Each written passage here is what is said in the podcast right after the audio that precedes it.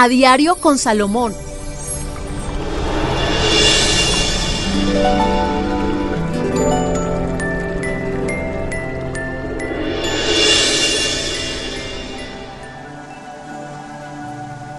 Hola amigos, estamos aquí en A Diario con Salomón. Recuerda que este espacio es para que ustedes tengan la oportunidad de aprender, de consultar y bueno, ¿por qué no? De guiar unas cosas importantes en su vida. Hoy tenemos algo maravilloso, Tata, que son consultas. Uy, yo creo que es uno de los días más esperados porque ustedes pueden comentar nuestros episodios y de ahí pues sacamos estas preguntitas que le hacemos a diario con Salomón. Recuerden que es una cita que tenemos todos los días en un momentico que usted tenga para escucharnos en este programa. Aquí estamos, el profesor Salomón y Tata Solarte y vamos a entrar en materia profe porque hay muchas preguntas. Por ejemplo, estamos empezando mes y, hay algunos signos que están como alborotados. ¿Cuáles son los que empezando este mes de junio, van a estar alborotados en el amor, porque tengo a varias personas preguntándome por el tema del amor. Recordémonos que Géminis, Escorpión y Capricornio van a estar muy fortales eh, o fuertes en la parte emocional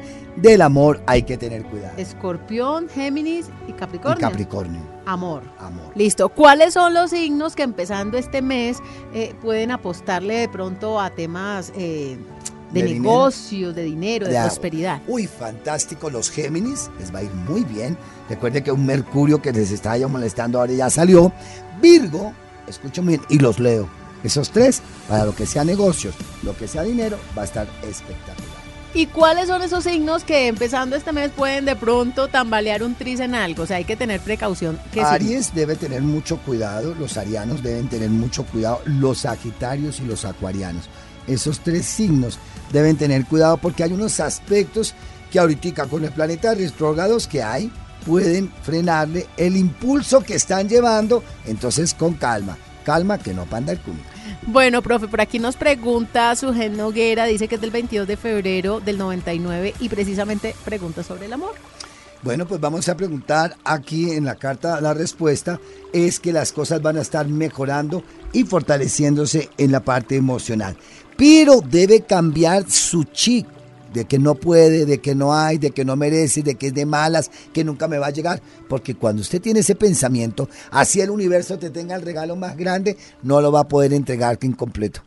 No lo va a entregar completo porque tú no lo estás aceptando, no lo estás deseando. Entonces cambia ese chip negativo y piensa que el universo en este nuevo mes tiene lo perfecto para tu vida. Tenemos otra consulta, profe. Eh, aquí estamos, siempre los escucho a diario con Salomón, Tata y Salomón, gracias por este espacio. Y quiero preguntarle, últimamente he visto cómo entran a mi casa muchas moscas. Soy una persona muy aseada, pero sé que las moscas no son un buen presagio. ¿Qué puedo hacer? Mira, aquí está la sombra negra, precisamente. Son ataques psíquicos. Hay que colocar altamisa escuche muy bien, detrás de la puerta una buena cantidad de altamisa atada con una cinta morada y detrás de la puerta colgarla. Esto va a ahuyentar las energías negativas. Cargue la medalla de San Benito. San Benito siempre será para exorcizar, para limpiar toda mala energía o mala entidad. Entonces recuerde que esas pueden ser las dos opciones porque sí, son ataques psíquicos indudablemente que hay a tu alrededor. También otra forma, profe, que nos hagan llegar esos mensajes y esas consultas es siguiéndonos en las redes sociales. arroba profesor Salomón. Exacto, ahí estamos, arroba profesor Salomón.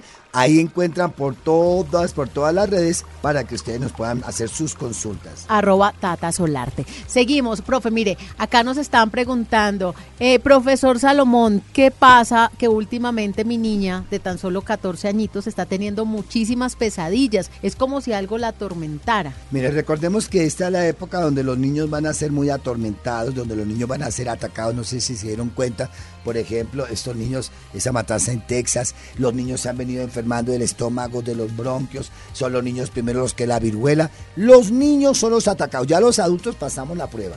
Ahora vendrán en los pequeños, en los adolescentes y por lo tanto tienen que tener mucho cuidado.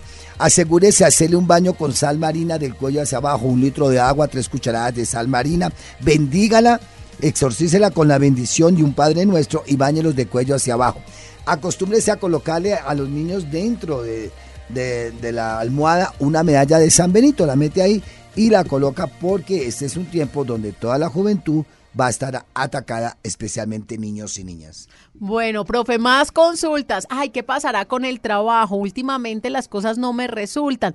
Quiero saber si es que estamos en un momento en donde tomamos decisiones de cambiar de trabajo, porque a veces pienso en buscar trabajo y en otras digo, ah, pero pues al fin y al cabo ya tengo. ¿Será que me muevo o no me muevo? Mire, hay algo muy interesante en esta época, es que debemos tener muy claro qué queremos. Todo cambió en la vida ya no va a encontrar la misma facilidad de trabajo, ni en la misma oportunidad, ni con el mismo sueldo que usted tal vez hace dos, tres años atrás lo tenía. Entonces, ¿qué hacemos? Pues usted piense, ¿qué quiero? Quiero ser empleado y no me importa, voy a emplearme donde sea con el, con el sueldo que llegue. O por el contrario, me voy a arriesgar a ser independiente y como está de moda ahora que dicen emprendimiento, pues hágalo. Yo le pregunto ahora, ¿usted qué es lo que quiere? ¿Seguir siendo empleado o quiere ser una persona independiente. En cualquiera de las dos formas que usted tome decisión, va a tener que luchar y va a tener que mantenerse. Cuando uno es independiente, pues hay que luchar porque no es fácil. Pero cuando usted también quiere ser empleado, recuerde que hay compañeros, hay envidias, hay jefes, hay momentos, hay horarios que cumplir. Solamente está en usted que quiere. Continuamos con las consultas. Estamos a diario con Salomón y ese es un tema que me preguntan muchísimo, profesor. Mire, hay personas que dicen que están en una relación, que no están solos, pero que no hay amor, no hay felicidad. ¿Qué, qué puede hacer como para saber si definitivamente esa es la persona o, o, o, será que como dice la canción, la costumbre es más fuerte que el amor? No, lo que pasa es que no sabemos seleccionar lo que queremos. Yo le pregunto, ¿usted qué seleccionó? ¿Gusto? ¿Placer? Sexo, interés, amor, comprensión. ¿Qué seleccioné yo con la persona que estoy compartiendo supuestamente una relación?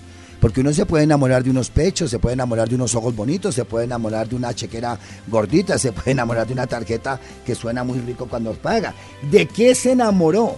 Porque nosotros nos podemos enamorar de diferentes maneras. Yo puedo tener una relación con una persona porque me conviene, por interés, porque me vean, porque me dé o simplemente porque me complementa a mis, eh, a, mis pensamientos. Entonces, lo primero que necesitamos hacer es un balance de qué me enamoré, por qué me enamoré y por qué estoy con la persona que estoy. Profesor Salomón, últimamente noto muchas envidias a mi alrededor. Siento, la siento, o sea, esa gente como mala leche, la siento a mi alrededor. ¿Cómo puedo hacer para alejarlas de mi vida? ¿Qué hay acá? Uy, ¿esto qué es? ¿Un gato negro? ¿Y qué pasa con ese gato? Ah, porque es lo que nos están consultando, nos están diciendo, son entidades negativas que están azotándole ahora. Uno a veces no cree, porque la gente dice, ay, yo no le hago mal a nadie, ¿por qué me van a hacer? Porque sí, las personas sí viven pendientes de cómo perjudicarle a uno de una u otra manera. Entonces tome sus medidas de precaución, coloque una cruz de altamisa entre el colchón y las tablas de la cama, déjela nueve días, luego saca es alta misa y la debe quemar. Debe colocar en la puerta de su casa, recuerde muy bien, una medalla de San Benito. Es importante como símbolo de protección en el marco de la puerta. Acostúmbrese a colocar en las esquinas de la casa eh, un poquito de amoníaco con sal marina.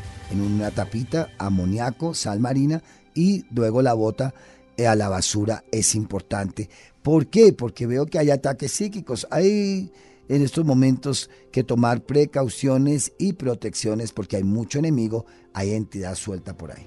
Bueno, profe, más y más consultas. Usted la otra vez dice por acá, ella se llama Marcela, habló de la canela en polvo, pero no le entendí muy bien si era para los zapatos o para soplar en la casa. Es que tengo esa duda. Cualquiera de las dos es fantástica. El primer día del mes, el primero, deben soplarse de la puerta hacia adentro de la casa o de su negocio la canela.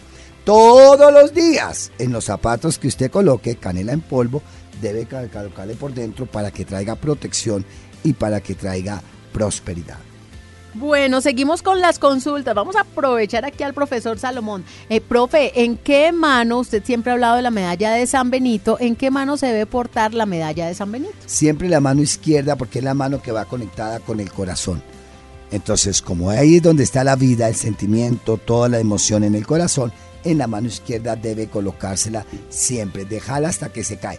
Cuando una medalla eh, que usted lleva en la manillita se cae, se suelta la la medalla, si la encuentra, la puede colocar. Si no la encuentra, mejor y diga, siquiera se ha llevado lo que estorbaba en mi vida. Ay, Dios mío. O sea, lo que no sirve. Que no estorbe. Eso siempre tenemos que soltar.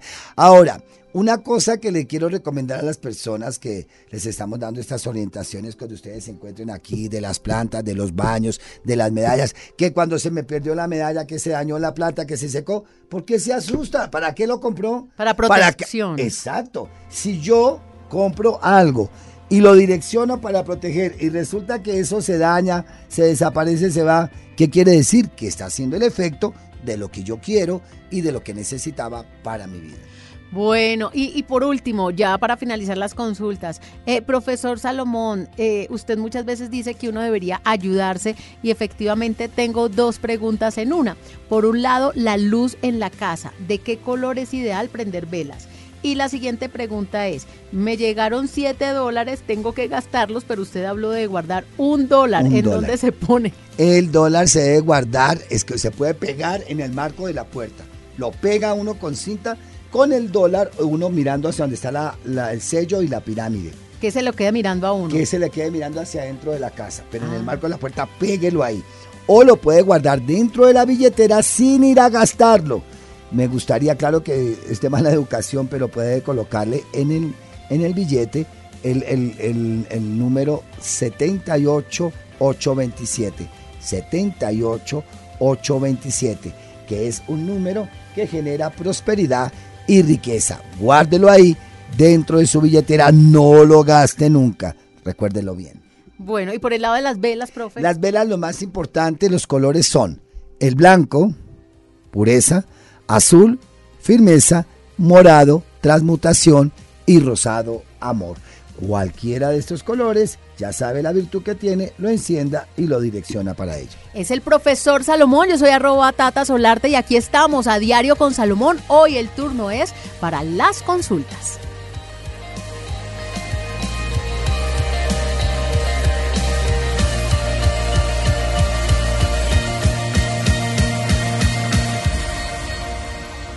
A diario con Salomón